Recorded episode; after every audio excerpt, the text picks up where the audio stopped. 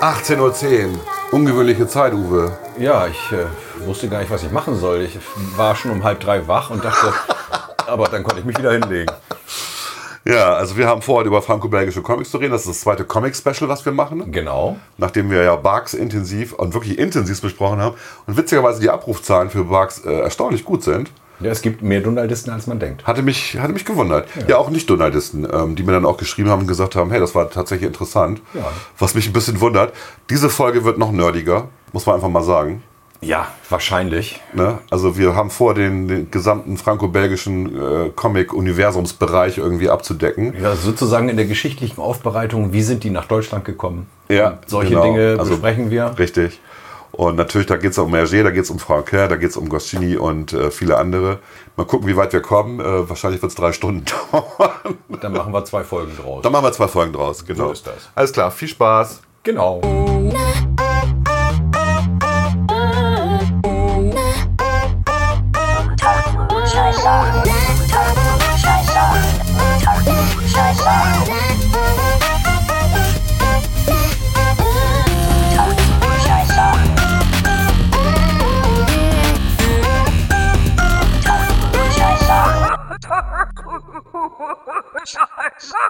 Unter Klugscheißern, das Comic Special, Teil 2, Franco-belgische Comics. Moin Uwe.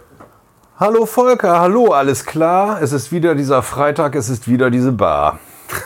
Oh, schöner Reim. Obwohl, es ist keine Bar. Jedenfalls habe ich nichts mehr zu trinken.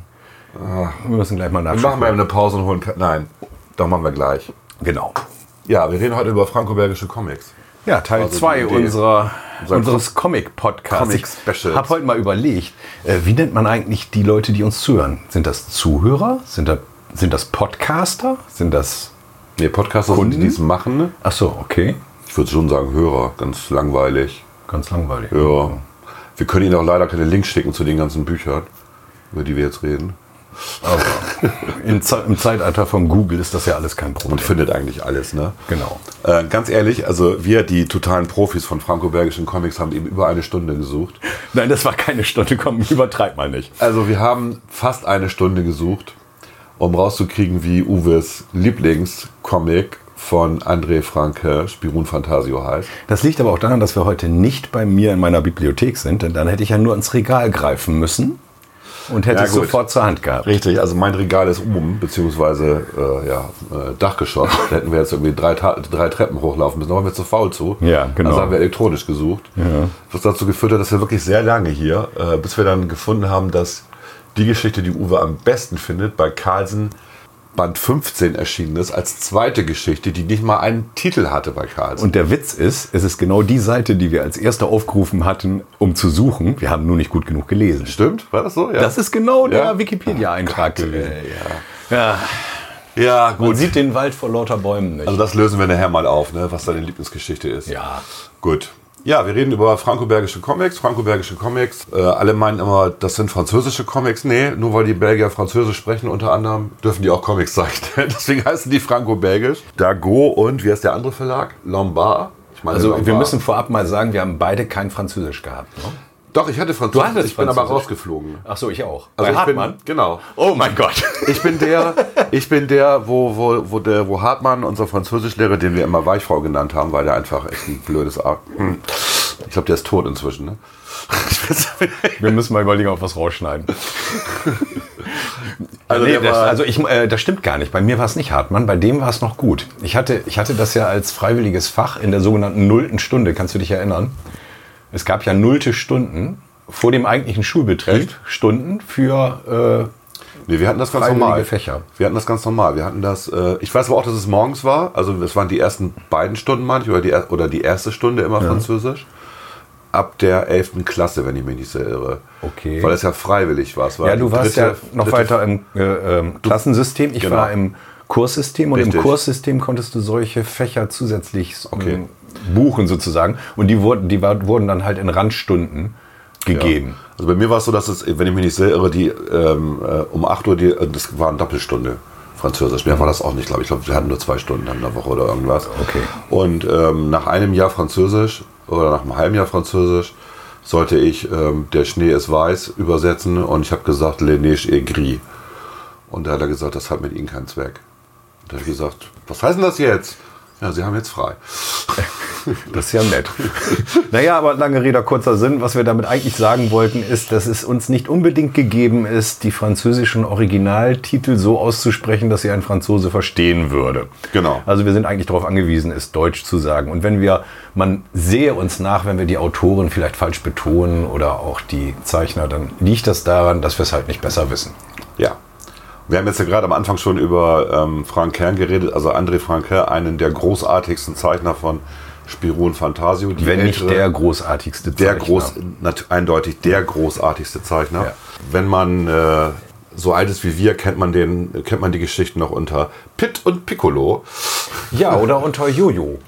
Und Jojo war Gaston. Genau. Gaston. Und das Masupilami hieß ähm, warte mal, im Kokomiko. Kokomiko. Genau, Und das machte auch Kokomiko Das statt machte- Huba. Genau, es machte auch Kokomiko und nicht Huba Huba, wie ähm, im Original. Er macht Ja. das ja wirklich Huba. Und, das, und wie machen die Frauen? Hubi.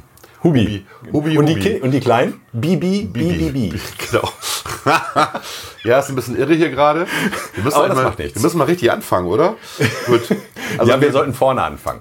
wir fangen mal ganz vorne an. Also ich versuche mal was zu konstruieren. Der, ähm, der bekannteste, also oder andersrum. Ähm, Hergé ist quasi der Begründer der, der franco-belgischen Comiclinie, würde ich sagen. Es Ist das so? Erstmal zeitlich muss man sagen, dass es wohl so 20er ist, Jahre, dass, ne? dass, ja, dass er einer der ersten Ja. war, der das gemacht hat. Ja. Und äh, Vorbild wurde für viele ihm Nachfolgenden und dass sich daraus äh, der Stil auch weiterentwickelt hat. Man muss dazu wissen, dass äh, die Comics im franco-belgischen Raum einen ganz anderen äh, Stand haben als bei uns in Deutschland. Also Ja. zumal zu der Zeit schon. Äh, bestes Beispiel ist immer, dass bei den Literaturrankings in Frankreich auch Comics auftauchen. Zum Ah. Beispiel bei den Verkaufszahlen. Bei uns wäre das so, äh, so ähnlich dann, wenn in der Spiegel-Bestsellerliste auch die bestverkauften Comic, äh, Comics mit auftauchen würden. Ist aber nicht der Fall. In Frankreich ist das so. Ja, es ist ja auch wirklich eine, eine einmalige Kunstart, kann man ja sagen. Im, Im Englischen ist ja inzwischen die, die, die Graphic Novel. Das wird ja akzeptiert, witzigerweise. Bist du sicher, dass der Begriff tatsächlich aus England gekommen ist oder aus gut, Amerika? das kann gut sein, dass der aus dem Französischen kommt. äh, Novelle Graphique. Ja. Würde ich jetzt mal so als äh, Ja. Laienfranzose sagen. Ja. Ich glaube, wenn wir nämlich schauen, wo auch da die, die Ursprünge sind, Mhm. der Graphic Novel, wird man auch wahrscheinlich wieder in Frankreich und Belgien landen. Wahrscheinlich, ja. Gut, also Hergé, ähm, äh, Originalname Georges äh, Prosper Remy, am 22. Mai 1907 geboren, in, äh, in Etterbeck bei Brüssel. Ähm, müssen wir auch nicht alles vorlesen oder so. Das Entscheidende ist, dass der dann irgendwann mal ähm, als Journalist arbeitete bei der Zeitung, bei einer Zeitung, die sehr konservativ war, ein katholisches Magazin. Äh, genau, er war auch auf einer katholischen Schule und ähm, er hat irgendwann mal geschrieben, genau, ähm, die, sein Chef bei der Zeitung, die hieß und jetzt Le Victime Cyclé, was auch immer das bedeutet, eine klerikale und konservative Zeitung. Ähm, der Herausgeber hat gesagt, man ist hier nicht nur Juden, Kommunisten und Freimaurern gegenüber feindlich eingestellt. Das versteht sich von selbst. Die Zeitung vertritt eine Denkweise, die allem kritisch gegenübersteht, was mit Politik, Geld und generell mit Modernität in Zusammenhang steht. Ja, wohlgemerkt, äh, man muss überlegen, wann das geschrieben wurde. Also, 1925. Ja. Ne? ja. Und ähm, äh, Hergé hat dann seinen Militärdienst gemacht, sieben, äh, 27, und hat dann für die Kinderbeilage Le Petit Victime äh, von dieser Zeitung gearbeitet und hat sich dann tatsächlich ähm, diesen Reporter Tim ausgedacht. Und ähm, auf Wunsch des Herausgebers, der natürlich was gegen die Sowjets hatte, hat er als erstes mal eine Geschichte gemacht, wie der rasende Reporter Tim in die böse Sowjetrepublik Naja. ausreist. Dem Und- Zeitgeist folgend Dem Zeitgeist sozusagen. ne? und ähm, schildert ein na, gar nicht, aus heutiger Sicht gar nicht so übertriebenes Bild ähm, des Stalinismus. Ich meine, auch ungefähr zeitgleich hat er die Serie Stups und Steppke Genau, an, angefangen, ne? die, war- ja doch, äh, sagen wir mal, so ein bisschen kindgerechter noch ist. richtig. Äh, Im Gegensatz zu Hergé, wo dann ja auch Figuren auftauchen, Ja, die zu eigentlich Tim und eher, Struppi. Äh, natürlich, Tim und Struppi. Ja. Ähm, Im Gegensatz dazu, wo auch Figuren dann auftauchen, die eher das äh, erwachsene Klientel bedienen, so wie Captain Haddock oder Bianca Castafiore. Äh, Casta Castafiore. Castafiore heißt sie, glaube ich. Ja, Ne? ja. Die äh, Nachtigall aus, wo kam sie noch her? Die schlechteste Sopranistin aller Zeiten. Genau, die immer die Juwelenarie gesungen hast äh, aus der Oper.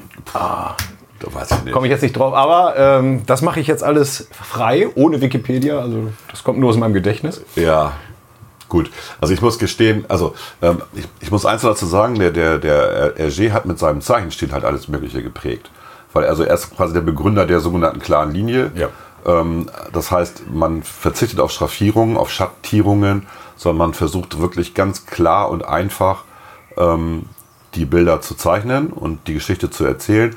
Was auch dazu führt, dass die Mimik der Personen etwas unterdrückt wird, also nicht übertrieben wie bei anderen ähm, Comics, Cartoons, die gezeichnet werden.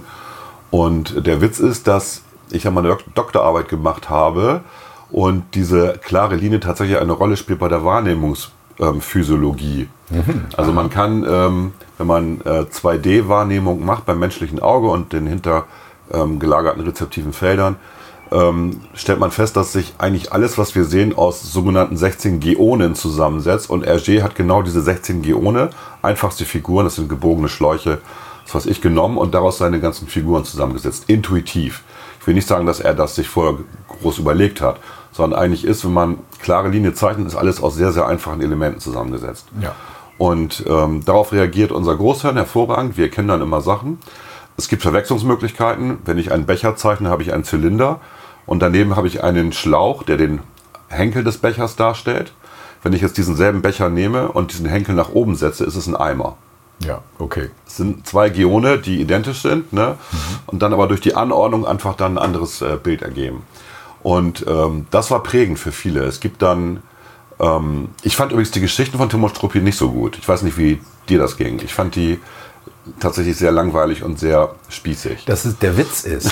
der Witz tatsächlich ist, dass du, wenn du das als Kind liest, tritt wahrscheinlich genau das ein, was du gerade äh, biologisch, physiologisch erklärt hast, dass es für Kinder relativ einfach ist, die Geschichten zu verfolgen, weil die Panels relativ gleichmäßig sind. Sehr gleichmäßig, Äh, ja. Mhm. Die ähm, Sprechblasen sind gleichmäßig, die Figuren sind augenschmeichelnd gezeichnet, Ja. so dass man nicht erst überlegen muss, ist das die gleiche Figur, ist sofort erkennbar. Mhm.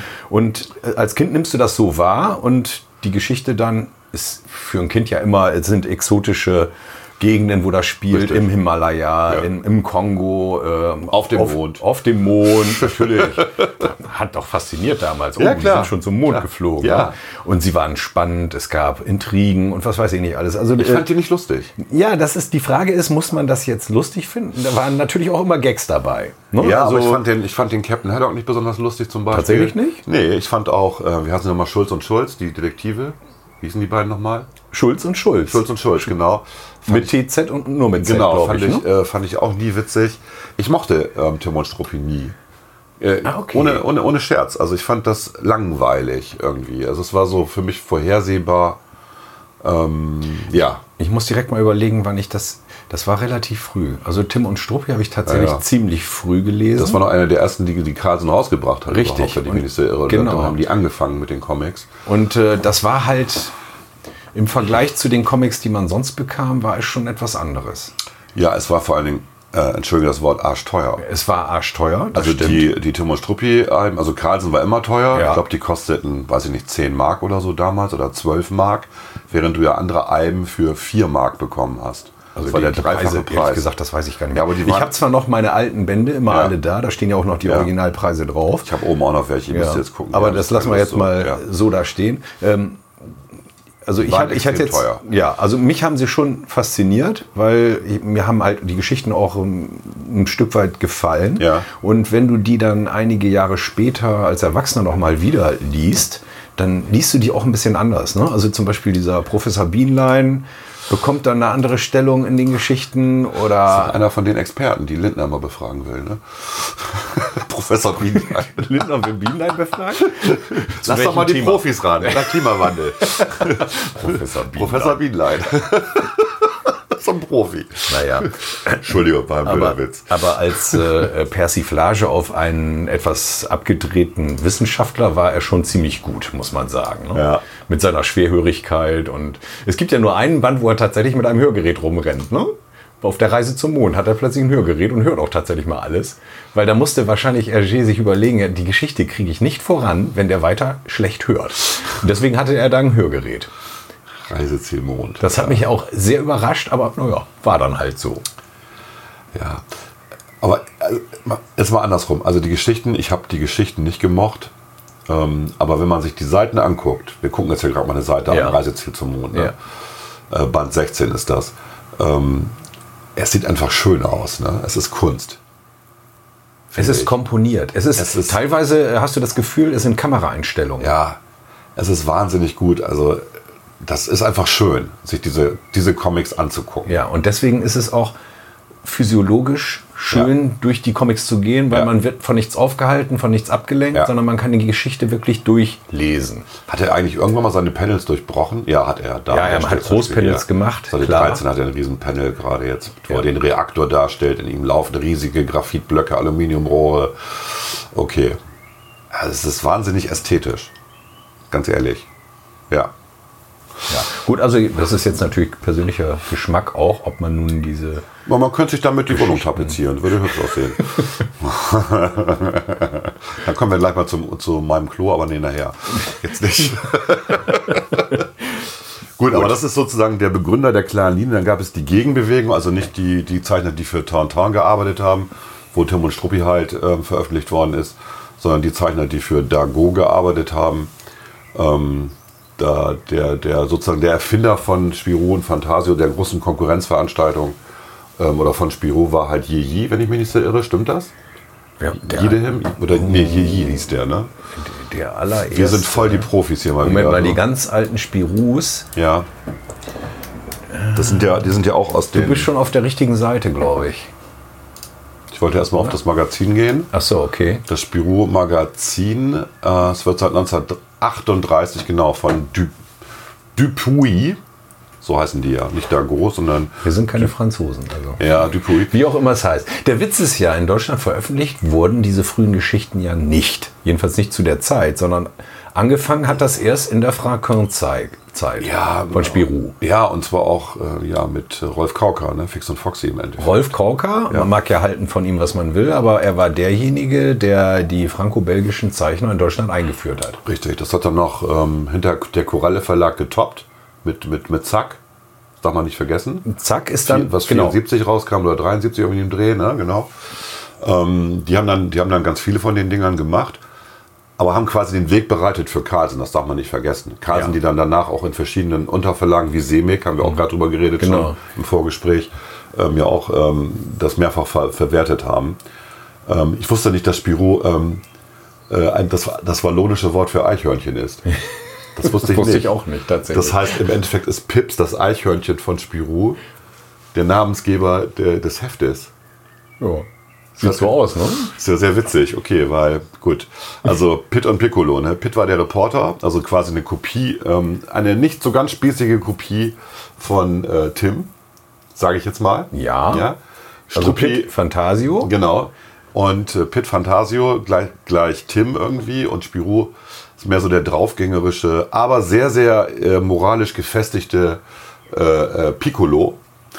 Das Wort ist ja in, in dem Sinne durch seinen Anzug auch Genau. begründet, Genau. weil ich meine, in der Zeit hat man diese kleinen Hotelpagen Piccolos genannt. Ja, genau. Natürlich, kennen- das kennen wir auch Ne? noch. Kennen wir noch, ne? Ja, ja, ich, kan- ich, hatte mal, ich kannte mal einen, der hat äh, während seines Studiums als Piccolo im Parkhotel gearbeitet. Ja. Spion Fantasio ähm, unter dem Namen Pitt und Piccolo bei Kauka erschienen. Ähm, Rolf Kauka war der Erste in seinen Fix- und Foxy-Heften, der genau franco-belgische Comics abgedruckt hat. Genau, nicht unbedingt in den Fix und Foxy, sondern es gab diese Serie Lupo Modern. Lupo Modern. Darüber haben wir uns vor einiger Zeit schon mal ganz ausführlich unterhalten, weil das eine total unterschätzte Serie ist, die nie wieder veröffentlicht wurde, Ja. die so ein Vorgänger war von Zack.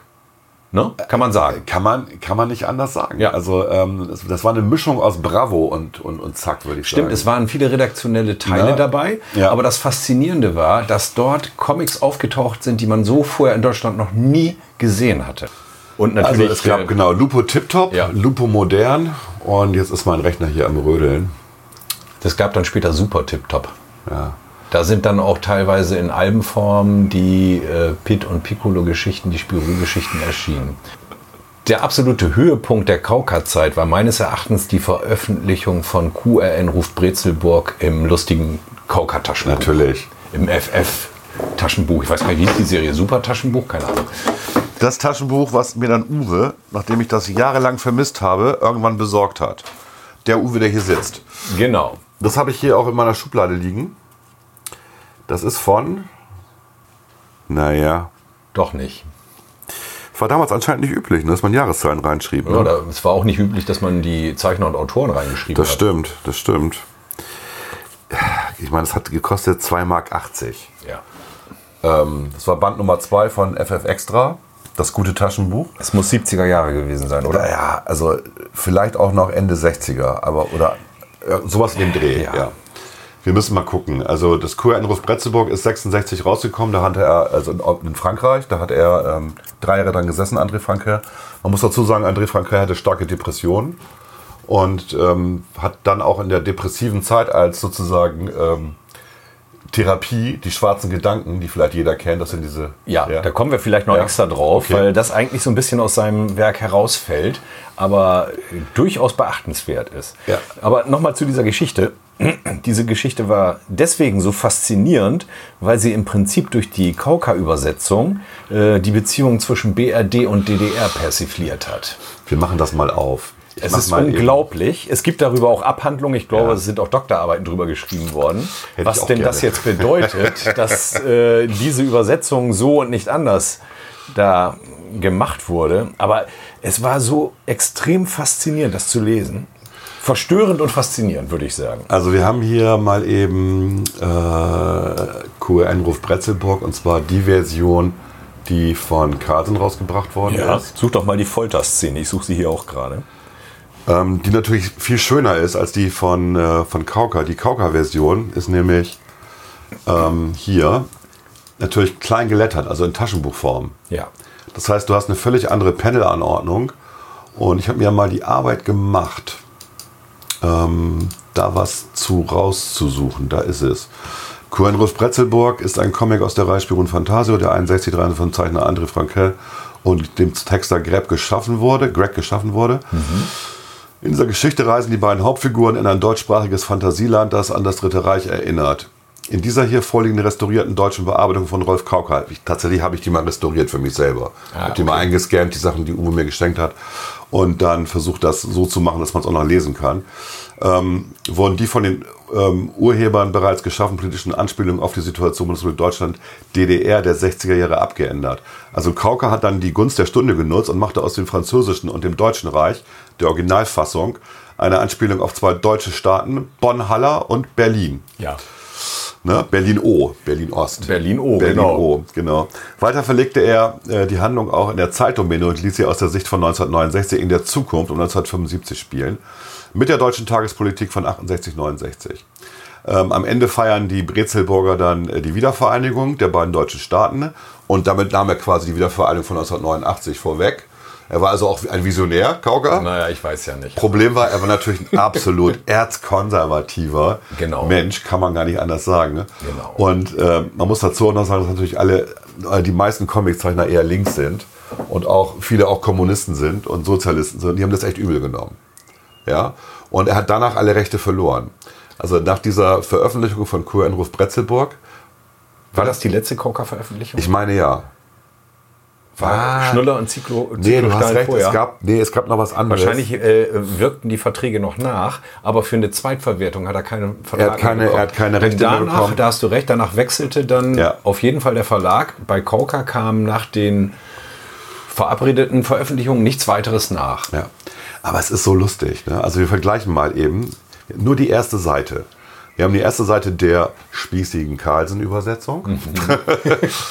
das fängt an, man sieht also die Villa von Spirun Fantasio, da wo sie leben. Draußen sitzt äh, das Masopilami oder Kokomiko, hält sich die Ohren zu. Und aus der Villa hört man bei Carlsen an der Nordseeküste. Genau. Zweites Panel am plattdeutschen Strand. Spirou ruft Fantasio und das Pips, das Eichhörnchen, sagt, das ist ja nicht auszuhalten. Ja, genau. So, und ähm, bei Kauka ist es Bild 1, Schnaps, das war sein letztes Wort. Dann trug ihn.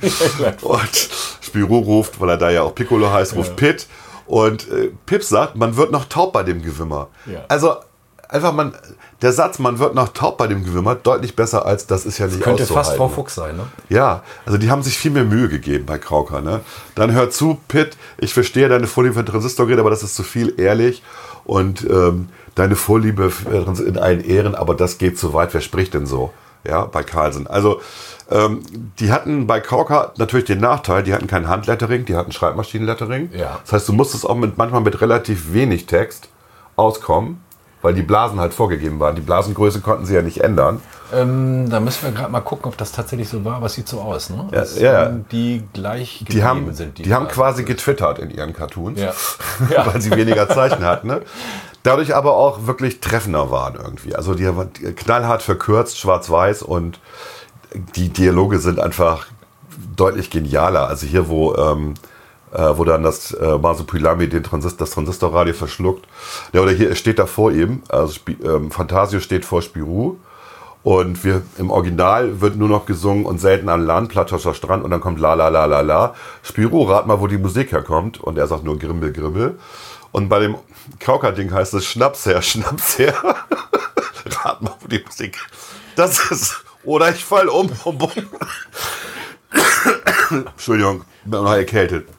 Das ist deutlich lustiger. Ja, du musst allerdings auch sagen, dass an der Nordseeküste ein Lied ist, das deutlich später herausgekommen Ja, klar. ist, als, Klar. als zu der Zeit, als es bei Aber- im FF Extra im Taschenbuch Aber erschien. Schnaps, das ist sein, sein letztes Wort, das ist so dumpf, stumpf, ja.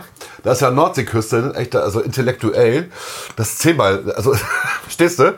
Und deswegen, warum nimmt Carlsen, also Schnaps ist, kennt auch jeder, komm. Jeder, der mal am Karneval war oder mal Fernsehen guckt hat, kennt das Lied. Ist jetzt nicht so, dass das kein Klassiker Nein, nein, ist. also ne? für, das ist Ein aber ja Saufklassiker. natürlich auch immer die Frage, inwieweit auf solche Übersetzungen Copyright liegt, dass dann Ja. der, der nächste Verlag beachten muss oder nicht. Ne? Das stimmt, das kann natürlich auch mit der Grund sein. Äh, Das wird, der, wird mit der Grund sein.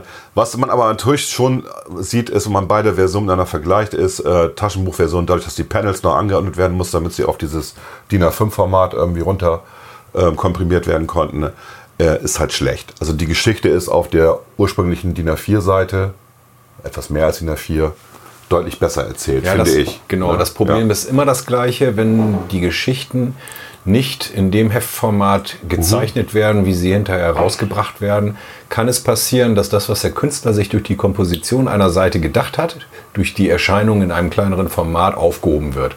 Dann siehst du das einfach nicht, Ja. was er sich dabei gedacht hat. Ja. Also wenn man irgendwas im Taschenbuchformat veröffentlicht, es gibt ja jetzt zum Beispiel auch eine neue Barks-Ausgabe im Taschenbuchformat, auch da wird man ja die Panels aufbrechen müssen oder die Seiten. Ja. Ich habe sie mir jetzt nicht gekauft, weil ich glaube dreimal Barks komplett Aber reicht. ich habe sie tatsächlich bestellt. du hast sie bestellt? Ich habe sie be- also noch nicht da, ich habe sie bestellt. Ach so, ja. okay. Genau. Dann wirst du ja feststellen, Ich wollte sie mir mal dass- angucken, wie sie es ja. gemacht haben. Ne? Also ich habe es mir im Zeitschriftenladen angeschaut, Ja. mal durchgeblättert. Ja. Es ist äh, so recht handlich und gut zu handeln. Ja. Wunderbar. Es ist ja ein etwas größeres Format als die Taschenbücher Ja. normalerweise. Aber es ist natürlich so, dass die, das Seitenformat, wie es von Barks gezeichnet wurde, da nicht einzuhalten Klar, ist.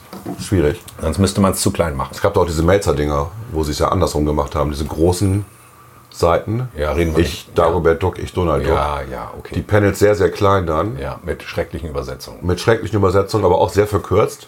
Ne? Aber komm, ich fand sie als Kind, fand ich sie super. Naja, sie sind deswegen historisch interessant, weil einige Geschichten dort das erste Mal veröffentlicht wurden auf Deutsch. Ne? Gut. Allerdings dann nicht mit Fuchstext. Also wir müssen jetzt nicht weiter über Kuhangriff Brezel, über Kuhangriff Brezelburg sicherlich Äh, Wir können auch mal eben Eins schauen der nach der, nach der berühmten äh, Folterszene. nach der berühmten Folterszene, ob sie denn in beiden so vorhanden ist. Also man muss die Geschichte jetzt nicht erzählen, jeder kann das googeln. Gibt einfach bei Wikipedia QRN Ruf Brezelburg ein und dann kriegt ihr eine Zusammenfassung der Geschichte. Und die Geschichte ist wirklich, egal ob ihr Comics lest oder nicht, kauft euch dieses Buch, das kann man so lesen. Ist Ja, doch so. ist so. Ist ein lehrreiches Stück einfach. Genau. Jetzt suchen wir mal nach der Folterszene. Geil sind auch die Stasi-Leute, oder? Die ja- gleichzeitig, gleichzeitig Alarm rufen Alarm und, und Trillern die mit der Trillerpfeife äh, Trillerpfeife, bedienen können. genau. Hervorragend. Also, das können nur die Deutschen. Ja. Dieser Brez-Polizist ist der einzige Mann auf der Welt, der gleichzeitig Alarm schreit und auf seiner Polizeifarbe blasen kann. Diese besondere Fähigkeit erfordert ein monatelanges Training. Genau. So hat das Carlsen übersetzt. Bei Kauker steht, dass der Brez-Polizist immer das kann. Das war der Unterschied. Ja. Ne? Und ich glaube, die hießen da auch Stasi bei Kauker oder irgendwie so ähnlich. Die hießen nicht Brez-Polizist, aber Ähm, nee, du kannst die aber haben- eben nachgucken. Und ähm, es ist eine, einfach eine faszinierende Geschichte, hervorragend gezeichnet. Stapo. Der Stapo-Mann. Stapo, genau. Ja, es, also, es, es sagt hier tatsächlich auch, der Stapo-Mann ist der einzige Mensch, der Alarm brüllen und gleichzeitig die Trillerpfeife in aber nicht, Aktion setzen der, kann. aber nicht derjenige, sondern der Stapomann Der Stapomann, an sich. genau. Das ist der Unterschied. Also Richtig. Krauke hat, hat es verallgemeinert. Carlsen sagt, es ist nur dieser eine. Ich würde sagen, im Original, man müsste es im Original mal lesen. Ich weiß es halt nicht. Ja, ja, das. ähm, da Dr. wir- Dr. Kilikil war der Folterer, Genau, Dr. Kiliki. der ähm, und äh, ein begnadeter Koch. ein begnadeter Koch nebenbei und äh, Dr. Kilikil foltert ganz gerne mit der Tafel und Kreide. Das kennen wir alle aus der Schule. Er steht also vorne an der Kreidetafel und schreibt dann das Wort Brezelbock hin. Und zwar so, dass es krätsch, quiek. Das ist Seite 94 im Taschenbuch. Taschenbuch. Seite 94 im Taschenbuch. So, Moment, ups. Ja, nicht wundern, wir haben hier nicht nur die Taschenbücher in, Pap Pap äh, Taschenbücher in Papierform, sondern auch digital. Noch eine Seite weiter, da geht es dann richtig los. Genau. So, da ist die to- Folterszene, also im genau, das Orgi ist die Seite, die ich meine. Genau, wo er hochgeht und sagt, Fuscher, entsetzlich. Ja, da im Original, also im, Or- bei Carlsen sagt er nur Grimm. Dann sagt er Fuscher. Dann, äh, da ist bei Carlsen deutlich besser ge- äh, koloriert, mit Rot, ne, das Gesicht. Als im ähm, Kauker, in der das, Kauker-Version. das haben sie hier nicht hingekriegt, genau. So, dann haben wir hier Gra, Kratsch, meine Trommelfälle platzen, ich bring's nicht mehr, die Alternativübersetzung. Dö, dö, dö, dö, dö, dö, dö, dö. Aber das ist Pedal für Pedal. Dann ist es doch überein. Wir hatten ja im Vorgespräch vermutet, dass möglicherweise Naja, da was, sie etwas halt, fehlen würde. was, halt, was sie halt gemacht haben hier, was eigentlich ein Sakrileg ist, sie haben ein Bild aufgeteilt, durchgeschnitten. Zwei draus gemacht. Ne? Stimmt. Aber ähm, wenn, Das man, ist mir bisher noch gar nicht aufgefallen. Du hast recht, das haben sie Ja. gemacht. wenn man jetzt hier weitergeht, Wahnsinn, Lachszene, Passt. Passt. Sie haben tatsächlich ähm, weder bei Carlsen noch bei Kauka die Folterszene rausgeschnitten. Das ist so ein Gerücht, was kursiert, ne? dass da irgendwas fehlt, aber ne, sieht cool aus.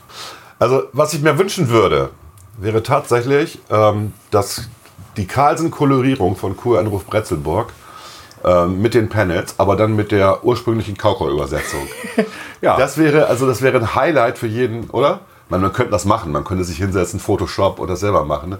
Könnte viel, man. Viel Arbeit. für den, für den äh, Privatgebrauch. Den Brandgebrauch, genau. Aber ähm, es, weil die Bildqualität von, von Karl sind deutlich besser, ne? ist natürlich auch besser gedruckt und so, als die, die Kauka-Dinger Ja. auf diesem Schmuddelpapier. Und dann natürlich im Handlettering. Ja. Dann wirkt das gleich nochmal so. Ja, super. Okay. Geile Geschichte. Ja. Gut. Eigentlich wollten wir, doch, wir reden mal weiter, komm. Dann muss ich aber auch sagen, welche meine Lieblingsgeschichte ist. Also Kornhof Bretzelburg, ja, so wie bei Uwe. Ähm, ja, ist auch, gehört zu den Top 4, würde ich sagen, von Frank her. Wir Ja. machen keine Top 6 mehr, wir machen das jetzt. Wir haken das alles ab. Wir haken das ab, Wir genau. hatten das alles ab. Äh, Ich mag natürlich Zyklotrop. Zyklotrop ist ähm, ein begnadeter Wissenschaftler, der Gegenspieler von Graf Rummelsdorf. Eigentlich ein Kollege von ihm. Eigentlich ein Was ein sich auch im Laufe der ehemaliger- Geschichte dann genau, wieder in diese Richtung entwickelt. ein, ein Strahlenforscher, während Graf, der Graf von Rummelsdorf ein Pilzforscher ist. Genau. Also mehr so, mehr so der Öko und der andere ist mehr so der Physiker. So. Und ähm, die kennen sich von früher, sind aber dann irgendwann auseinandergeraten. Ich kenne den Hintergrund nicht mehr. Gab es da irgendeine Frau oder sowas? Wird da nicht irgendwas an, angedeutet? In den aktuellen Comics. Oh. ja, da ist, Da gibt es irgendwas. Es gibt Irgendwas auch die gibt's Tochter da. jetzt des Zyklotrops. Ja, oder So ja. ein Spin-off von Spiro und Fantasio. ja, aber das, die genauen Hintergründe, sagen wir mal, wenn wir die klassischen Alben Ja, das sind immer die zugrunde klassischen. legen, Genau. bleiben wir bei Franquin, dann ist er eigentlich in dem Sinne mehr Gegenspieler. Ja. Ähm, Das ist so ein bisschen wie Zantavio, der Vetter von Fantasio, der sein Gegenspieler ist. Genau. Ne? Der dann auch ja, ich meine, auch mit Zyklotrop zusammenarbeitet in irgendeinem Band. ne? War das nicht so? Genau. Ja, in, genau. in, den, äh, in dem Militärdiktaturband in Palumbien. Ja, in Da ist Palumbien. er, glaube ich, General. Palumbien ist sowieso ein geiles Land.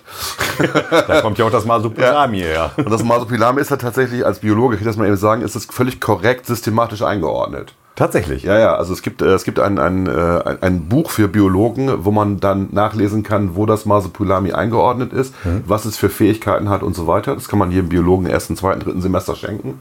ist ganz schön. Ähm, es gibt zwei Spaßbücher für Biologen. Das eine ist das über das Masopilami, das zweite ist es über das Nasobem. Ja. Also Tiere, die sich, ähm, ähm, die als, als ihre Nase weiterentwickelt haben, die ähm, auf der, in der Nähe des Bikini-Atolls entdeckt worden sind von einem Herrn von Storch, äh, seines Zeichens äh, Doktor der Biologie. Und die dann bei den äh, französischen Atombombenversuchen ähm, alle dummerweise ähm, gestorben sind. Oh, so ein Pech. Und der hat aber ein Riesenbuch gemacht über das Naso, äh, übers Nasobem und die Rhinogradentia, die Art der Rhinogradentia. Mhm. Und sowas ähnliches gibt es auch fürs, äh, übers Masopilami. Das Masopilami ist halt so ein Wundertier mit langem Schwanz und Total erstaunlich. Beuteltier ist es auch noch witzigerweise. ne? Es kann unter Wasser atmen. es kann unter Wasser atmen. Es ist nestbauend. Es kann äh, ähm, Sprache nachahmen, ne? ähm, wie ein Papagei irgendwie. nicht? genau. Ähm, es ist hochintelligent und Extrem stark. es kann super Transistorradios verschlucken, Bis in die Nase hinein niesen. bis in die Nase hineinniesen. Beim Ja. jedem Niesen schaltet sich der Sender um. Gut, also das hat sich, diese Figuren hat sich alle der, der André Franquin ausgedacht und das, ähm, äh, das gab einen tierischen Stress mal, ähm, das war kurz vor seinem Tod, da hat Disney die Rechte erworben. an Das dem- wusste ich gar nicht, An tatsächlich. dem Masopilami, genau. Er hat die Und Rechte dann- ja nie verkauft. Er Ja, hat die und dann- Rechte ja weitergegeben bis Genau. auf das Masopilami. Und dann hat er selber persönlich ähm, Disney bekniet und hat die Rechte zurückbekriegt.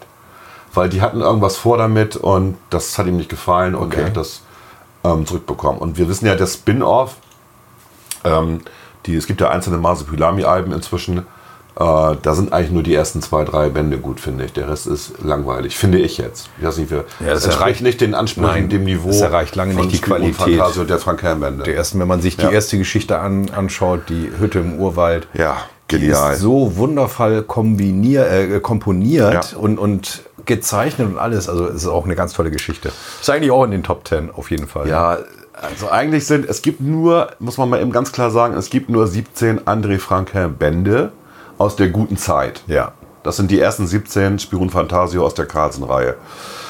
Ähm, es gibt natürlich noch Klassikbände, wo er die Übergabe von Jeje gemacht hat zu den moderneren Spirun Fantasio. Die sind okay, aber nicht so der Brüller. Finde ich jetzt, ja. Ja, Die man liest halt kann's gut lesen. Das ist ein bisschen wie, wie warum haben wir Star Wars Episode 1, 2, 3 geguckt, ne? weil wir 4, 5, 6 kannten. Ne? Aber so richtig be- gebraucht hat man es eigentlich nicht. Und ähm, das ist da auch so.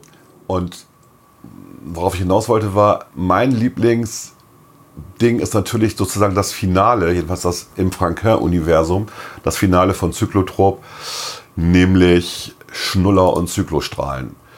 Ich meine, es ist nicht das letzte, sondern das vorletzte Werk gewesen in, in, in der Originalreihenfolge der französischen ähm, Version, weil nämlich Kuerdrus Bretzebock das letzte geworden ist, weil er seine Depression da hatte, Ja. drei Jahre dran gearbeitet hat. Genau. Bei Carlsen ist es aber das letzte sozusagen, also Band 17.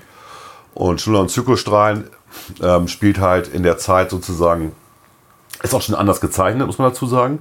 Also André Franquet hat das Drehbuch quasi geschrieben, hat aber dann mit Jidehim zusammen an den Hintergründen gearbeitet. Pejo, der von den Schlümpfen, auch wieder ein Vertreter der franco-belgischen Schule. Kommen wir noch drauf. Ja, oh Mensch, wir haben viel vor, was? Wir haben viel vor. Und Goss haben, das, haben die Szenarien gemacht. Und man merkt es daran, dass die Farben etwas anders sind, ähm, dass auch die, Die Aufteilung der Panels ist anders. Franquin hat immer sehr detailliert und Richtig. viel Hintergrund. Ja. Und hier siehst du zum Beispiel in der Stadtsilhouette, dass sie nur angedeutet ja, ist genau. im ersten Panel. Also es ist und es wird auch, ähm, also im Gegensatz zur klaren Linie, wir kommen da, äh, wir wollen eigentlich nur erklären, dass die klare Linie mehr so der Tintin-Kram ist und da gibt es eine, ich habe vergessen, wie sie hieß, Ecole irgendwas, die andere Variante von Dupuis oder Dago. Ähm, aber das ist einfach nur Quatsch. Ähm, die franco-belgischen Comics insgesamt, aus der Ära zumindest, aus dieser Ära bis in die 60er Jahre hinein, zeichnen sich durch eine klare Linie hin, äh, aus. Und jetzt ändert sich das hier. Schnuller und Zyklostrahlen ist ein dynamischerer, variablerer Zeichenstil. Der ist nicht schlecht. Der erinnert an, an die späten Gastons von Franquin, der, die waren nämlich auch so. Gaston, dieser Bürobote, äh, der zusammen mit äh, Fantasio äh, bei der Zeitung arbeitet. Und ähm, ja, aber warum ist diese Geschichte so brillant? Weil niemand mehr, also ich habe damals, ich war klein, ich habe damals nicht mehr damit gerechnet, dass es noch eine Fortsetzung gibt von Zyklotrop. Für mich war Zyklotrop abgehakt. Es gab zwei Bände. Nicht? Ähm, der erste, wo er gescheitert ist, weil er das Coca-Cola-Logo falsch rum auf den Mond gemalt hat. Genau. Er wollte ja die Welt beherrschen. das sind so absurde Geschichten, ehrlich. Und Du, du musst bei der Stelle, mu- äh, da musst du einfügen, dass es äh, eine besondere Sprache gab für die Anhänger von Zyklotrop. Richtig, sie haben Die im- sprach nämlich alles rückwärts. Richtig. Und natürlich haben sie dann auch Coca-Cola auf dem Mond rückwärts geschrieben. Richtig, Seine genau. Helfer, daran hatte er nicht gedacht. es lebe, es lebe Zyklotrop, Porto, Küps, Äh, Wie auch immer. selben Ebel irgendwie. Ne? Ja. Das, äh, so haben die halt gesprochen. Ne? Und das Lustige ist einfach hier, dass Zyklotrop durch einen Unfall mit seinen Strahlen äh, äh, zum Baby mutiert ist. Ja. Und ähm, sitzt auch wirklich, also wir reden hier von dem 85 Kilo schweren Baby, was beim Grafen und Hummelsberg gepflegt wird, der die Windeln wechselt von ihm. Und Spion Fantasia entdecken das zufällig. Und es ist, Hummels sagt, das ist einfach nur eine Frage der Zeit, bis der wieder groß wird und schlau wird. Ähm, und ist Zyklotrop, ich schätze mal 50, ja, so in den Comics irgendwie, nicht? Also ist Ja, jetzt das nicht- könnte hinkommen, ja. So. Und er wird von von einem Agenten, also einem seiner, seiner Anhänger, äh, äh, Ein übrig gebliebener ein Anhänger übrig Also gebliebener, ähm, wie hieß der Piepenmann oder sowas, ne? Pappenheimer, Otto Pappenheimer. Ähm, beobachtet, also gefunden, entdeckt und er will ihn wieder zum, ähm, zum Führer und will das zyklotropische Reich wieder zum Leben erwecken. Ne? Und das ist einfach so absurd und so witzig. Ich habe zufälligerweise jetzt gerade diesen Film gesehen, ähm, Dear Dictator mit Michael Caine. Und das ist quasi tatsächlich eine ähnliche Geschichte. Ne? Äh, Michael Caine, der quasi den Fidel Castro spielt, der von seinem eigentlichen kubanischen Volk von der Insel gejagt wird und dann versucht in Amerika wieder die Revolution äh, äh, zu machen. ne? Und das ist hier nur andersrum. Er ist ja nicht der Diktator, er ist sondern einer von diesen Pappenheimern. Und aber bewaffnet ist mit den Zyklostrahlen und versucht halt das alte, groß, äh, große zyklotropische Reich wieder zum Leben zu erwecken und er scheitert. Und die, Ko- die Dialoge sind einfach super witzig. Ja, die Lautmalereien sind Die Hammer. Lautmalereien sind der Hammer, das, die Physical Comedy ist der Hammer, äh, der Zeichenstil. Ich meine, allein das hier, aber das ist so ein geiles Bild. Zyklotron mit einem Daumen, wie er lutscht. Das ist irgendwie der Bro- große Bösewicht. Also, ähm, es ist so, dass wenn ich diese eine Seite hier, äh, das ist die Seite, die nummeriert ist mit. Ähm, Die hättest du gerne im Original, ne? ja, die hätte ich gerne im Original tatsächlich. ähm, äh, es gibt die Seite, also die Panels sind ja, man muss immer eine Seite ist ja mal in zwei ähm, Teilen, weil die ja die quasi DIN A4 quer ma- gemalt werden. 21a, da geht das los, das Zyklotrop mit seinem Kinderwagen da, Babywagen da runterrollt, dann haut er mit dem Kopf gegen den Baum und in dem Moment bekommt er sein Bewusstsein wieder. Nein, nein, er, er haut erst gegen das Drehkreuz. Entschuldigung, erst gegen das Drehkreuz, genau. Da ist, da ist er wieder erwachsen. Und dann ist er erwachsen und in dem Moment Was habe ich denn hier an? Um Gottes Willen. Und dann in dem Ich bin Moment haut er angezogen wieder wie ein gegen Baby, einen dann ab. haut er mit dem Kopf gegen den Ast und dann sagt er als Antwort nur noch Fleble. Liegt da wieder als Baby. Es ist so schräg. Und das ist einfach das Highlight. Dann äh, das andere, er rollt dann halt mit seinem Kinderwagen diesen Berg runter. Und ähm, da steht einer, da steht ein, ein an der Kreuzung in Waldheim, steht ein Polizist. Der ist übrigens auch bekannt, ne? Der, Aus- der ist, der ist aus den Gaston-Geschichten. Aus den Gaston-Geschichten. ne? Das, das könnte der Polizist tatsächlich sein, Ja. der dort auch Ja, auftaucht. in Waldheim gibt es eine Kreuzung, an der der Verkehrspolizist Julius Ramhold seinen Dienst versieht, in ständiger Angst angefahren zu werden. Dann sieht man die Sprechblasen, wie die wählen, rücksichtslos. Irgendwann haben sie mich, ah. So, und dann wird er halt tatsächlich von dem, man muss sagen, sehr, sehr langsam fahrenden Zyklotrop in seinem Kinderwagen angefahren. Ja. Aber man sieht es an diesen Bewegungsstreifen, der hat vielleicht eine Geschwindigkeit drauf von 1 Kilometer pro Stunde. Und dann der Polizist, ah, mich hat's erwischt. Und Zyklotrop, also das Baby, sagt, arö. Ich, kann mich- ich sehe das da und kann mich wegschmeißen. Ne? Und dann nimmt er den mit zur äh, Polizei.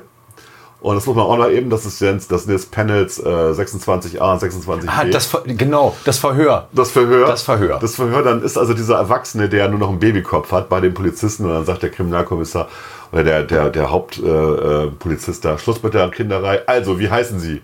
Zyklotrop sagt Arö. Notieren Sie das mal. Und dann sagt der Assistent Arö mit Doppel-R. dann fragt er, Flor Vorname, Flebeleb. Hm, ein Ausländer. Wer findet nur solche Namen? So ist's vernünftig. Beruf Gada Gada Prutsch. Und Dann fällt ihm echt die Zigarette aus dem Mund. So, und Ja. der Effekt war halt, dass wir beim Programmieren dann äh, in den 90ern und äh, 2000ern, ähm, der 90er, gerne Flabelab, Gada Gada Prutsch und Arö als variablen Namen genommen haben. Ja. Ja, sehr schön. da kann man mal sehen, was so Comics auch für den allgemeinen Sprachgebrauch bewirken können. Das brennt sich ein und man benutzt es gerne wei- wieder bei irgendwelchen Gelegenheiten. Wir machen jetzt mal eine kurze Pause.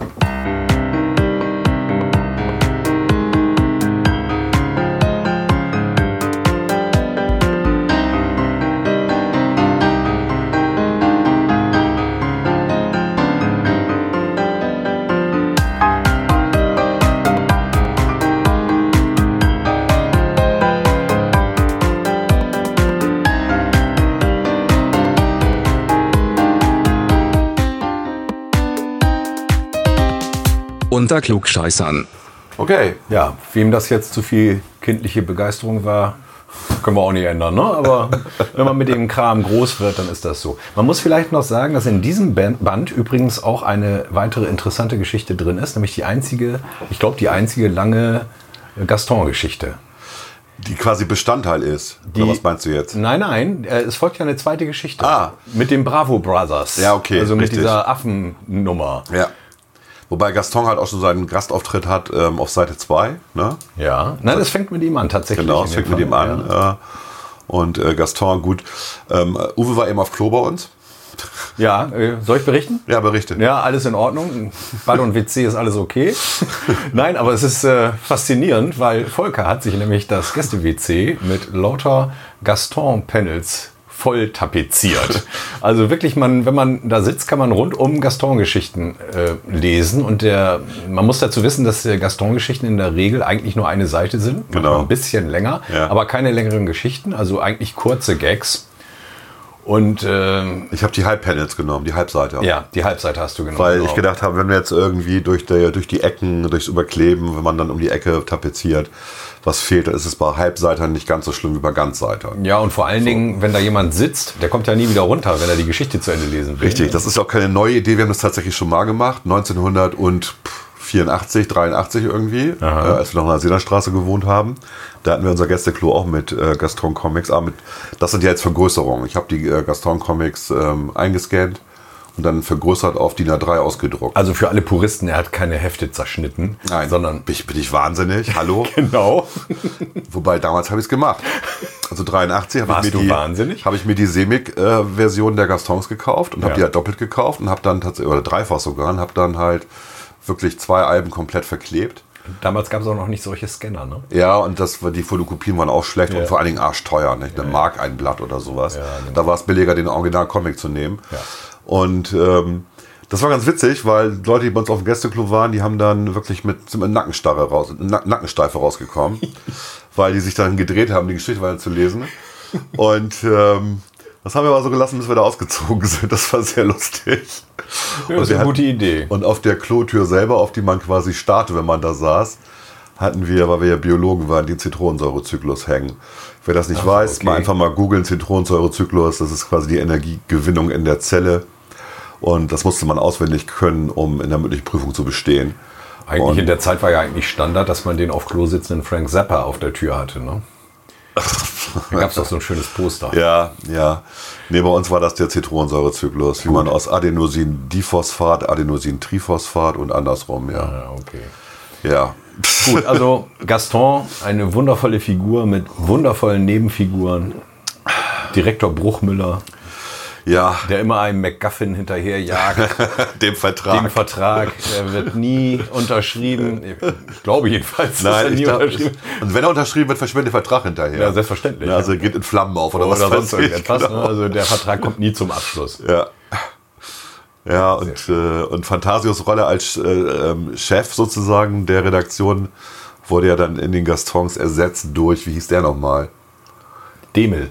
Demel, genau, Demel. Demel Der war taucht ja auch schon auf, Der ist aber taucht ja- noch nicht Chef. Genau, ist Zweiter, ne? Und Richtig. äh, wenn Fantasio dann äh, auf seine Reisen geht, um weitere Abenteuer zu erleben, ist Demel der Chef. Bei der Erstveröffentlichung war es tatsächlich der Kauka Verlag, der da genannt wurde, als der Arbeitsplatz, wo Jojo damals. Also bei Fix gearbeitet und hat. Foxy hieß Gaston Jojo. Genau, und da war es der Kauker Verlag und äh, bei Carlsen war es dann halt der Carlsen Verlag. Und Richtig. Herr Carlsen taucht ja auch auf, Ja. aber er ist eigentlich wie dieser Typ bei Drei Engel für Charlie. Man, Man sieht, sieht ihn nie nie. sein Gesicht, Genau. höchstens mal ein Bein, das durch die Decke bricht oder sonst Richtig. irgendetwas. richtig. Stimmt. Ach, Herr Karlsson. Ja, es ist köstlich. Vor allen Dingen, weil auch dort Zeichner auftauchen. Und ähm, Mhm. bei Kauker war es auch so, dass die also auch Namen bekamen von Zeichnern, die für Kauker gezeichnet haben. ja. Bei Carlsen bin ich mir jetzt nicht ganz im Klaren darüber, ob die auch wirklich solche Namen bekommen haben. Ich glaube, die waren schon sehr ähnlich. Es gibt ja auch tatsächlich irgendwo noch einen Franke. Äh, dü- dü- dü- dü- dü- dü- dü. War das nicht hier dieser am anderen Ende Angst? Also die Zusammenfassung sozusagen, ne? Band null. Band 0, wo auch irgendwie Franquin sich im Gaston-Stil gezeichnet hat. Warte mal eben. Muss mal ein bisschen blättern, springen. Da, Oh ja, genau. Da gibt es also, das ist gar nicht von Frank Kern gezeichnet, sondern das ist ähm, Fournier, also sein Nachfolger 1970, Einer seiner Nachfolger. einer seiner Nachfolger. Und da sieht man halt alle Oberschurken ne? und aber auch den Graf Rummelsdorf, also Zyklotrop, äh, den Scheich, ähm, den Bürgermeister von, von Rummelsdorf und so weiter. Ähm, die sagen Überraschung Papa. Und Spiro stellt jemanden vor, der in einem grünen Pullover, also dem typischen Gaston-Pullover, da sitzt und sagt André Franquin. Ne? Und das hat er sich selber oder hat von je ihn da reingezeichnet. Ja, genau. 1970, wann ist er gestorben? In den 80ern, ne? da war er noch am Leben, ja. Ja, ich habe ihn selber leider live nicht mehr erlebt. Ich Ich, auch bin nicht. Mhm. ja äh, früher auch häufiger mal nach Erlangen gefahren zum Comic-Salon, habe sehr viele Zeichner da erlebt und von mir von denen natürlich auch Sketche geholt. Also Eddie Pape zum Beispiel und äh, Peyo und äh, Ah ja, Peyo, Valtteri. Also ja, wir kommen ja noch auf mehr Zeichner im Laufe unseres Gesprächs heute. Ja, aber Es was wird, man es wird ein 6-Stunden-Podcast. Macht nichts, wir, wir teilen den auf. Wir teilen den auf. Teil 1, Teil 2, Teil 3, die Sommer-Edition 2019. das kriegen wir schon hin. Wir wollten Piol, noch- da Oh. kann ich mit dir auch stundenlang drüber reden. na, selbstverständlich. Aber selbstverständlich. die Aber nee, da, wir kommen da noch hin, keine Ah, Okay, Bange. ja. Ähm, was ich noch kurz ansprechen wollte, waren die schwarzen Gedanken von Ja. Franquin. ja. Ähm, Schwarze Gedanken vor allen Dingen auch deswegen, weil er tatsächlich eigentlich sehr viel in Schwarz-Weiß oder komplett in Schwarz-Weiß Ja. mit viel Schatten und großen Schwarzflächen ge- gezeichnet hat und da also wirklich das sind reine Erwachsenenzeichnungen oder auch Comics. Zum Beispiel der Jäger, der auf die Jagd geht und äh, leider das Schrotgewehr nicht nach vorne, sondern nach hinten losgeht und ihm den Kopf wegballert. Also es ist nicht lustig, kann man. Also es ist lustig auf eine Art, äh, die weh tut, muss man sagen. Ne? Ja, es ist sehr böse. Es ist, glaube ich, hier ein Pilot erschienen. Oder Schwermetall, nee, Pilot. Es gab ja mal eine deutsche Version der französischen äh, Pilot, Piloté oder wie auch immer. Pilot, Pilot. Egal. Genau. Das muss Anfang der 80er gewesen sein. Da sind die hier erschienen. Ja. Zum ersten Mal, also vorher nicht. Ich meine, ähm, äh, Pardon hat ja früher auch äh, franco-belgische Com äh, Comics manchmal gedruckt. Es gab ja diese Welt weiß im ich gar Spiegel. Wims, ja. Wims, genau, in der Pardon. Und da waren auch so exotische Gottlieb und so war da auch dabei, auch in der Pardon damals. Und ähm, aber Pilot hat das dann übernommen und ähm, ich glaube, der Pilot war auch einfach ein Spin-off des französischen Originals. Ja, die sind, ähm, die sind richtig böse. Also ganz böse hier das eine mit den Wölfen zum Ja. Beispiel. Ne? Man sieht halt einen Mann, der durch den Schnee läuft und kurz vorm Erfrieren ist und dann sieht er Lichter im Dunkeln am Horizont und denkt, ah, die Lichter, die Beleuchtung einer Ortschaft. Nein, mein Lieber, du wirst nicht erfrieren. Und er nähert sich und dann löst sich dieser schwarze Wand auf und es sind ungefähr, na, 20 Wölfe, ein Rudel Wölfe, deren Augen leuchten. Genau. Er wird, er, klar, er wird nicht erfrieren, das stimmt. Nicht richtig. Oder lustig war auch die eine, warte mal, mit den, äh, mit den Schrauben, ne? Wie Rüstungsbetrieb. So eben gucken, findet man die hier auf die Schnelle. Ähm, wo irgendein ein Hersteller von Schrauben in einem Flugzeug sitzt und sagt, oh, er hat jetzt einfach gespart und hat jetzt irgendwie die Metallschrauben durch Plastikschrauben ersetzt. Und in diesem Moment fällt der Flügel vom Flugzeug ab und er stürzt ab. Irgendwie sowas. Aber er hat da ein paar Euro gespart bei der ganzen Nummer. Ja, Ja, in sind- der Zeit hat er zum Beispiel auch äh, Sachen für Greenpeace gezeichnet, Ja. die die verwendet haben. Und äh, Aber guck mal, was was für ein Zeichenstil, ne? Also er hat da also schwarz-weiß mit vielen Schatten. also wenn man nicht wüsste, was er sonst gezeichnet hat, würde man nicht auf die Idee kommen, dass er eigentlich einen Funny gezeichnet Das hat. sieht schon fast Möbius-mäßig aus. Ne? Ja. Das ist schon Möbius, äh, da haben wir auch schon wieder ein weiteres Thema, das, oh Gott. über das noch zu sprechen sein wird. Möbius, ja. Jean Giraud, Giraud heißt er, glaube ich, ne? Ja. Mit richtigen Namen. Ja. Früher hat er noch Blueberry gezeichnet und dann ist er abgedreht. Ja, hat zu viel gekifft, glaube ich. Ne? Hundertprozentig. Ich glaube, da war auch LSD dabei. Also Was auch immer. ja. das, das hier genau. Ah, Der- ja, genau, Der der- berichtet der- über die über die ähm, die er gespart hat, die Schrauben und dann sieht man man sieht von außen immer nur das Flugzeug, was da fliegt und in dem Moment, wo er sagt, äh, äh, dass er gespart hat, er hat jetzt irgendwie nur noch 10% Zink und 90% Pappe in der Schraube, Mhm. sieht man, wie am äußeren Rand des Flugzeuges seine Triebwerk abfällt. Den gab es auch mal, äh, die schwarzen Gedanken gab es mal in einer gebundenen Ausgabe mit einem signierten Druck. Und den habe ich tatsächlich mal Secondhand bekommen, Ah, okay. die Ausgabe. Das heißt, ich habe auch noch einen signierten Druck von Franquin. Da bin ich extrem stolz drauf, weil das ist einer meiner Lieblingszeichner und deswegen freut es mich, dass ich das noch geschafft habe, mir das Ding mal irgendwann zu besorgen. Ja, U-Comics hat auch diesen. U-Comics war, genau, das war die Serie, wo dann auch die übrigen, so wie Gottlieb und äh, ich glaube auch Craig, Ja, wie auch immer, und- oder äh, Franziska Becker. Ja, Gott, Fabulous Freak Brothers. Ähm, Also Ja. Ah. Wie ist der denn nochmal? Ja. Ja. Sind wir alt, wir wissen das alles nicht mehr. Okay. Nein, ja. es, liegt egal. mir auf, es liegt einem auf der Zunge. aber ja, man ist kommt nicht so drauf. schlimm. Wenn es kommt, ruft es einfach rein. Sheldon. Sheldon. Gilbert, Gilbert, Gilbert Sheldon, irgendwie so. Genau. Ja, Sheldon. Genau. Freak Brothers, auch lustig, ja. Aber das hat mit Franco Belgisch, das war jetzt wieder amerikanisch. Das hat dann erstmal mit. Ja, das ist nur, die U-Comics sind halt auch zu nennen, weil sie eben auch da Zeichner veröffentlicht haben, die bisher so auf dem deutschen Markt einfach nicht Richtig, bekannt waren. das stimmt. Weil sie keine Plattform hatten. so, wollen wir nochmal über Kauka kurz reden noch? Pichelsteiner? Asterix und Obelix, die Verarschung, ba äh, Barabbas und. Äh, Ja, da müssen wir Asterix ist ja ein Thema für sich, franco-belgisch. nicht- As Asterix ist ein, wirklich ein Thema für sich. Das ja. ist auch okay, wir können es ansprechen. Wir wir müssen es ja nicht ausführlich machen. Auch bei Asterix war es so, dass es tatsächlich das erste Mal bei Coca verlegt Richtig. wurde. Und zwar Ja. in super Tip-Top, wenn Ja. ich mich nicht irre. Ja. Sigi und Barabbas. Da Sigi waren es und dann Barabbas. Germanen und keine Genau. äh, äh, Franzosen oder Gallier. Das hat die Franzosen auch aufgeregt. Ja, de- denen haben sie die Lizenz auch wieder Ja. entzogen. Auch weil die Übersetzungen dann ihnen nicht genehm waren. Natürlich nicht. Also auch das könnte man jetzt nebeneinander legen, wie wir es bei QRN Ruf Brezelburg gemacht haben und würden feststellen, ach du Jemini, was hat er sich denn da wieder einfallen? Ja, aber wie gesagt, er, er war in seiner Zeit, also er war halt ein erzkonservativer Typ, klar. Ja. Wie gesagt, wir haben ja auch hier so ein paar Fix- und Foxy-Hefte liegen, auch ältere. Und äh, es gab immer auf der zweiten Seite immer die Ansprache, Euer Rolf. genau, äh, ich mache jetzt mal einfach mal, Das Editorial. ich mache so ein Heft von äh, 1968 auf Heft 1. So, und ich muss mal eben hier so, da haben wir es. Und dann gehe ich doch mal auf, ne, dass man die Seite mal schön verkleinert hat. Da sieht man, also wir reden hier von Januar 1968, Fix und Foxy. Kostete damals 80 Pfennig, war deutlich günstiger oder 5 Schilling, 90 Rappen. deutlich günstiger als Mickey Mouse, die kostet nämlich immer schon 90 Pfennig, 10 Pfennig mehr. Und auf der Seite ist Fix und Foxy drauf, der, die, die von einem Geist gejagt werden, ähm, wobei der Geist mehr Angst hat als sie anscheinend, der aus dem Schloss rennt. Oben sieht man Kokomiko, also das Masopilami. Und äh, in dem Ei, was das Masopilami hält, steht drin, heute wieder Pitt und Piccolo. Fix und Foxy zum Lesen und Lachen, 16. Jahrgang, Band 1. Und auf der ersten Seite dann, Liebe Freunde, genau, so fing das immer liebe an. Freunde, und das endet dann mit Euer Rolf. Ja. Und daneben waren immer Witze, also Bildwitze, aber auch so Witze, die man dann erzählen konnte in der Klasse.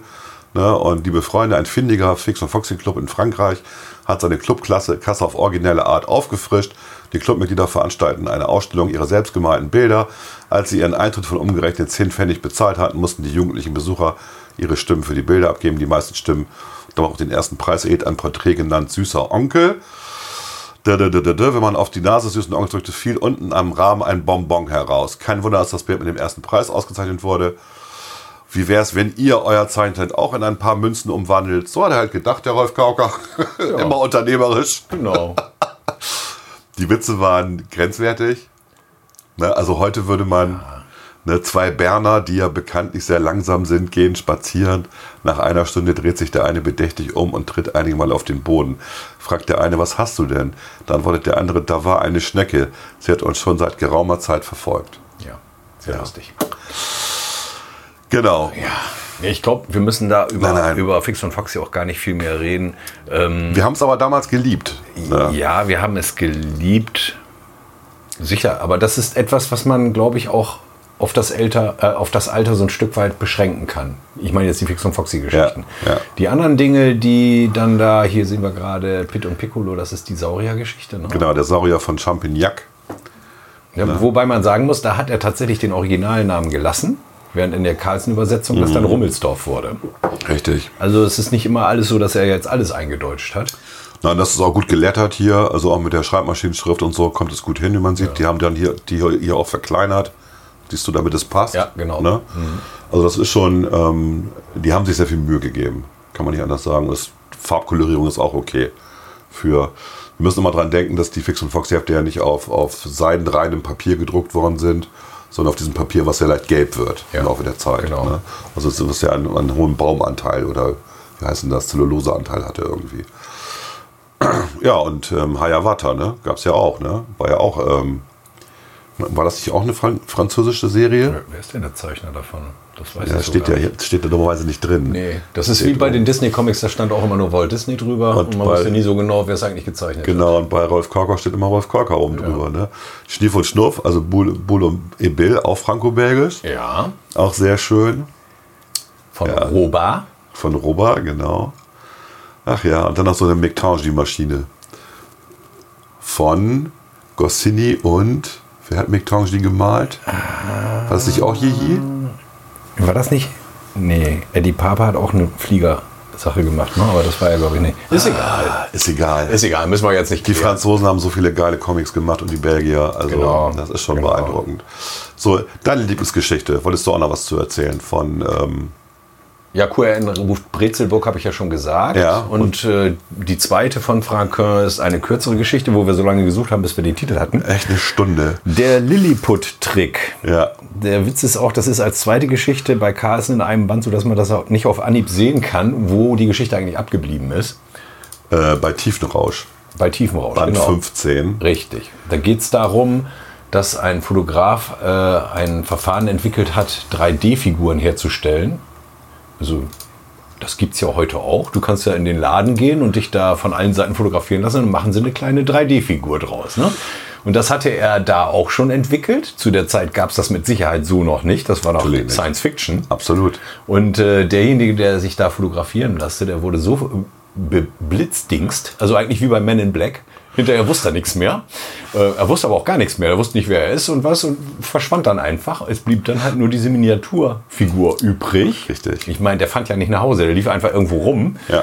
Und das äh, hatte jetzt äh, Fantasio auch machen lassen und Spirou denkt dann, dass äh, Fantasio tatsächlich verkleinert ist. Genau. Und äh, dieses Hin und Her, hinter der Fi Figur hinterher, dann Fantasio zu finden und so weiter, das ist mit so viel Action und so viel Bewegung, äh, es ist einfach toll. Es kann- Es ist großartig. Und, Und da dieser- tauchen auch meine Lieblingsfiguren auf. Der Bürgermeister von Rummelsdorf und Ja. der Apotheker, der dauernd besoffen ist.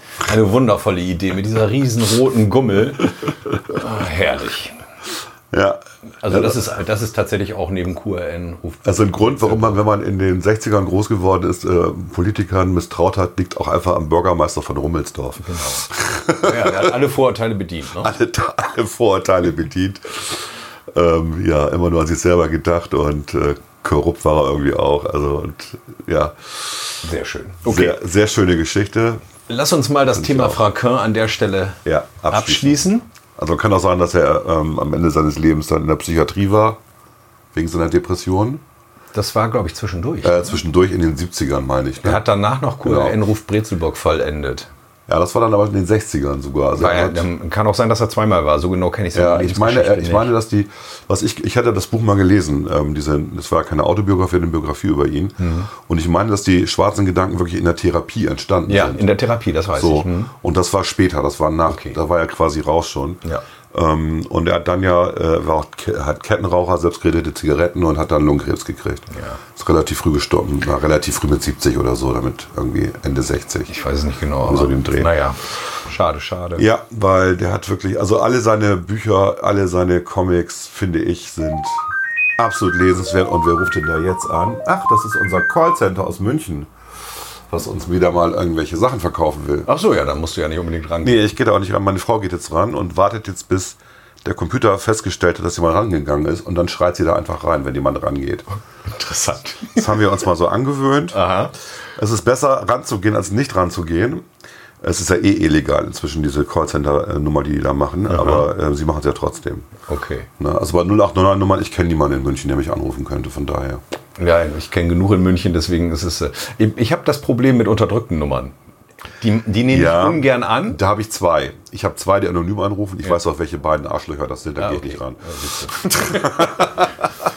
Das war jetzt ein, ein kurzer Abstecher. Wir Alle, kommen die zurück. zuhören und uns anonym die Telefonnummer, also, wissen Bescheid. Ne, ich kenne euch, ihr Pappenheimer. Alles gut. Okay. Ja, Mhm. so. also das, ähm, wenn man sagt, also der klassische Franquin, in dem Fall eigentlich der Franquin, weil es gibt ja kein, mehr oder weniger eigentlich keinen klassischen, das ist sein Werk. Ja. So eine ähnliche Situation gibt es auch bei Asterix. Ja. Asterix, die mit Cochenny gemacht wurden und Asterix, die ohne Cochenny gemacht wurden. Leider ist das so. Ja, aber Asterix ist halt etwas, was nicht nur von den Zeichnungen lebt, sondern vor allem von den Geschichten, von den wunderbaren Geschichten und den wunderbaren Dialogen, die Da muss, das, muss dazu halt natürlich noch sagen, finde ich, dass Goscinny halt nicht nur Asterix gemacht hat, sondern Lucky Luke. Um Papa Und Papa, und Papa auch ziemlich. ist nur gut, der Großvisier. Ist nur gut, ich möchte gerne Visier werden. Äh, Ich möchte äh, Kalif werden. anstelle Genau. des Kalifen. Ja, das ist genau. übrigens in Frankreich ein geflügeltes Wort, habe ich mir erzählen lassen. Das benutzen die da tatsächlich regelmäßig. Ich möchte Kalif werden anstelle des Kalifen. glaube ich. Also wirklich, äh, und allein diese ganze Nummer, ja, mit den lateinischen Zitaten bei, bei Asterix, also Ja, beson besonders der Ausguck im Piratenschiff. Ja. Ich liebe ihn, der immer irgendwelche passenden Zitate zur Hand hat. Genau. Es ist wunderbar. Und es ist, man sieht es ja auch, also man, wir gucken uns gerade den ersten Band hier an, Asterix der Galliger ist noch wirklich schlecht gezeichnet. Also Ja, da hat er noch geübt, muss da hat man er- sagen, ne? Hat er wirklich noch geübt. Ja. Das ist aber auch das, was hier als Siegel und Barabbas bei Kauka erschienen ist. Ja, die Das ersten Bände nur. Genau. Und ähm, ja, das war Ich jetzt glaube, noch. bis Goldene Sichel, ne? Bist du sicher so weit? Ich glaube, es waren... Autsch. Unter Klugscheißern. Das Comic Was Special. zur Hölle? Ja, Uwe, Was ist passiert, Volker? ein überraschendes Ende. Wie kann das angehen? Also um das mal eben zu erklären, wir haben tatsächlich, äh, ich glaube, über eine Stunde noch geredet. Ne? Ja. Wir haben nicht nur Goscinny, wir haben äh, alles Mögliche danach noch, von Luc Orion bis Valerian und Veronique, äh, Leonardo, äh, alle möglichen franco-belgischen Comics hier abgehandelt und äh, die Aufzeichnung hat mittendrin gestoppt. Ja, und das haben wir dummerweise erst festgestellt, Am Ende. indem wir wieder eine Stunde schon geredet hatten und eigentlich Franco-Belgien abgeschlossen hatten. Gehackt hatten. Und jetzt glaubt bloß nicht, dass wir uns jetzt hinsetzen und dasselbe nochmal reden. Das macht so keinen Spaß. Nee, das macht keinen Spaß, deswegen tun wir das auch nicht. Aber wir werden ähm, natürlich dann die Reihe fortsetzen ne?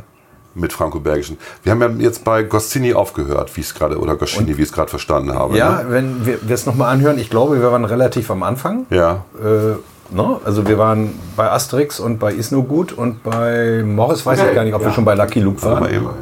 Ja, ich kenne genug in München, deswegen ist es. äh, Ich, ich hab Ach, das war der Münchner Telefonanruf zwischendurch? dass Goscinny halt nicht nur Asterix gemacht hat, sondern Lucky Luke. Also wir haben gerade mit Goscinny angefangen. Genau. Ne? Da, ähm, also, mit anderen Worten, wir steigen nochmal ein, aber nicht jetzt, sondern beim nächsten Mal. Das Genau. tut uns leid, aber das ist die Technik. Ich finde diese, diese Rode-Mikrofone mit der Rode-App, also das ist wirklich, das gibt jetzt nur noch einen Stern in der App. Im App Store. Oh, da werden Sie sich aber sehen. Oh, da gibt man so viel Geld aus, also wirklich. Ja. Aber vielleicht sollten wir noch mal eben ganz schnell, bevor wir es vergessen, für diesmal den Tipp wiederholen, den wir zum Ende besprochen hatten. Genau. Ähm, du meinst, welche, welche franco-belgischen Comics man auf jeden Fall lesen muss? Oder meinst du den Tipp mit dem unschlagbaren. Hieß er unschlagbar? Verdammt, ich hab vergessen, wie der hieß. Unschlagbar. Unschlagbar hieß er. Unschlagbar. Ne? Unschlagbar. Also der, der, der beste aktuelle franco-belgische Comic ist tatsächlich unschlagbar. Äh, Pessu hieß der, ne? Meine ich. Der Zeichner. Ich hab's schon Wie auch vergessen. Eine kleine Korrektur. Der Comic heißt Unschlagbar. Bisher gibt es zwei Bände, die beide im Carlsen Verlag erschienen sind. Der Autor ist Pascal Juselin. Und nun das Ganze auf Französisch. Une petite correction. Le nom de la bande dessinée est imbattable. Jusqu'à présent, il y a deux volumes, tous deux publiés par Carlson Verlag. Le nom de l'auteur est Pascal Jousselin. Vielen Dank an Google für die perfekte Aussprache des Autorennamens. Die Hefte liegen nebenan. Wir sind nämlich eben tatsächlich mit dem Mikro und allen rüber getapert und haben das dann nochmal rausgepult. Ähm, Quantenphysik Comic tatsächlich. Also der spielt mit dem Medium, mit dem zweidimensionalen Medium des Blatts Papier, durchbricht dieses Medium ständig. Genau. Jeder seiner Superhelden hat besondere Kräfte. Wenn einer ganz laut brüllt, werden die Sprechblasen entsprechend groß und erschlagen einen Feind. Also sehr, sehr witzig. Ähm, ganz neuartig. Also Nemo ist die einzige Variante, die es mal in den 30ern, meine ich, gab. Ne? Ja. Nemo Lumberland irgendwie war. Slumberland war in den 30ern. Nemo in Slumber- Slumberland, McKay Ja. heißt er, glaube ich, ne? Ja, oder Mc, ich, McCain's, ich weiß es auch nicht, ich will es auch nicht googeln oder so. Ja, egal. Also das ist, ähm, Aber es ist eine neue Betrachtungsweise des äh, Comics, Ja. ihn in eine dritte Dimension zu erheben, beziehungsweise mit Zeit und Raum zu spielen. in einer vierten, Eigentlich in einer in einer vierten Dimension, das ist der Wahnsinn. Mhm. Ja. Und äh, ist ganz toll, ist super toll gezeichnet, also komplett klare Linie. und ähm, auch aufwendig im Druck, Ja. weil du die Seiten zu, zum, zum Teil anschneiden, anreißen musst und so. So dass aus zwei Seiten beim Umschlagen wieder eine dritte wird, beziehungsweise man sie einzeln lesen kann und Genau. im Zusammenhang. Sehr schön. Und es gibt einen Fehler, ich meine im zweiten Band, ähm, wo man merkt, dass Carlsen, die das- die deutsche Version gemacht haben, das nicht verstanden haben, weil auf der Vorderseite ähm, wird die Geschichte halt richtig erzählt, aber die Rückseite ist quasi die spiegelverkehrte Geschichte. Und dann müsste eigentlich der Text in den Sprechblasen derselbe sein. Aber der Übersetzer hat da gefuscht. Der hat das auf der anderen Seite falsch übersetzt, also anders übersetzt Ah, okay. einfach. Müsste man vielleicht das Original mal sehen, ob es wirklich so war. Na, es macht keinen Sinn. Also der Witz ist halt, dass die, ähm, dass die Seiten tatsächlich spiegelverkehrt sind Okay. und dass aber auch die Geschichte so spiegelverkehrt weitergeht. Und da hätte man den Text halt einfach kopieren müssen. Ne? Ja. Ne? Und das haben die. Äh, das, wer den Fehler findet und uns die Seitenzahl schickt, gewinnt was. Wenn du das sagst, wird das so sein. So einfach ist das. Ja. Gut, also treffen wir uns demnächst mal wieder und machen noch ein weiteres Special zu weiteren franco-belgischen und dann machen wir noch ein bisschen was zu DC, Marvel, an amerikanischen Graphic Novels. Genau. Und dann Würde ich überlegen sagen. wir, wie es weitergeht. Und dann, genau, und wir machen auf keinen Fall machen wir Politik. Na. Das überlassen wir den Experten. Ach, davon habe ich sowieso keine Ahnung. Ne? genau. Alles klar. Uwe, vielen Dank. Ja, Volker, vielen Dank. Bis zum nächsten Mal. Bis zum nächsten Mal.